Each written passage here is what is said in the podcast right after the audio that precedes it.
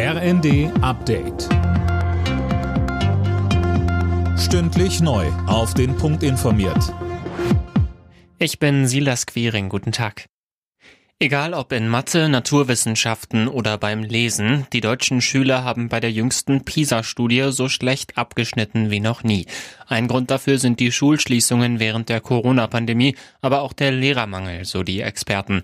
Eine Trendwende soll das Startchancenprogramm einleiten, das nächstes Jahr an 4000 Schulen starten soll. Bildungsstaatssekretär Jens Brandenburg. Wir haben uns vorgenommen, an diesen Schulen den Anteil der Schüler und Schülerinnen, die eben die Mindeststandards in den Basiskompetenzen Lesen, Schreiben und Rechnen nicht erreichen, im Laufe des Programms zu halbieren.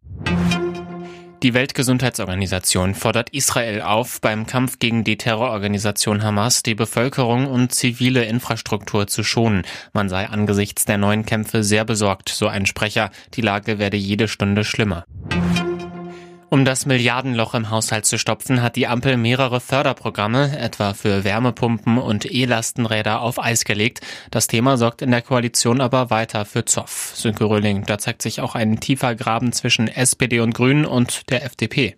Ja, die FDP fordert, dass beim Bürgergeld gespart wird. Das lehnen SPD und Grüne aber ab. Sie wollen stattdessen an der Schuldenbremse drehen und denken über eine erneute Haushaltsnotlage nach. Das ist wiederum mit den Liberalen nicht drin. Das sei eine rote Linie, wie es von FDP-Haushältern heißt.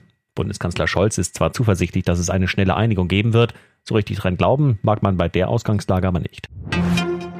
Im DFB-Pokal stehen heute und morgen die Achtelfinalpartien auf dem Programm. Unter anderem gibt's am Abend das Bundesliga-Duell zwischen Gladbach und Wolfsburg. Die Wolfsburger hatten Titelverteidiger Leipzig rausgeworfen.